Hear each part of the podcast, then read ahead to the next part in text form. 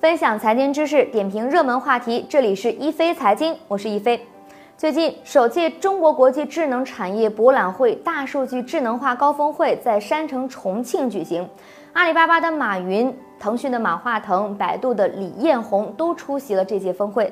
要知道，这三位各自掌管亿万企业帝国的大佬啊，都是日理万机，近几年能够同框的机会少之又少，这次场面可以称之为罕见。在这场峰会上，BAT 的这三位当家人还都就智能产业这个共同主题发表了演讲。腾讯马化腾的演讲呢，还是一如既往的程序员味儿。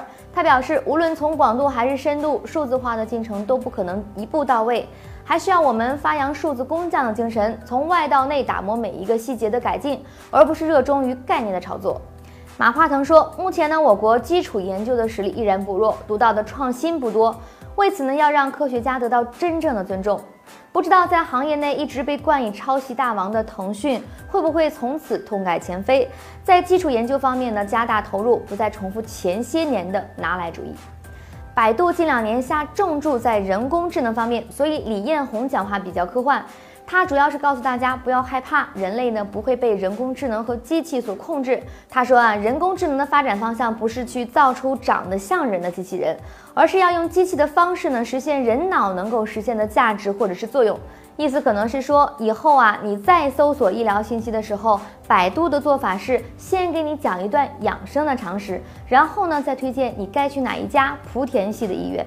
与前两位比起来，还是马云更会聊天儿。马老师说，未来将没有纯制造业，也没有纯服务业，未来的制造业一定是服务业，服务业呢也必须是制造业。未来的制造业不是标准化和规模化，而是个性化、定制化、智能化。未来不一定属于传统实体经济，但一定属于拥抱互联网、拥抱智能化、拥抱新技术的新实体。实体经济和互联网以后谁也离不开谁。未来百分之九十的零售额将在互联网上，百分之九十的制造业会在互联网上。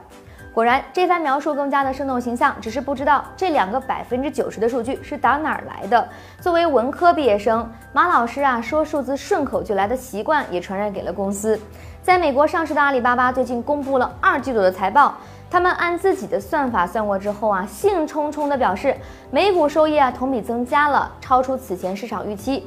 但是美国分析机构指出，阿里在算账的时候把汇率算错了。那么调整过来之后呢，他们的业绩并没有达到市场预期，阿里的股价也就此应声下跌了百分之三点一六。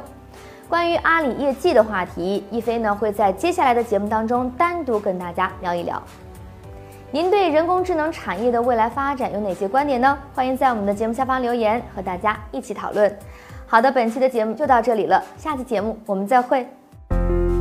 四十年沧海变桑田，看新疆李奶奶把戈壁滩变成良田。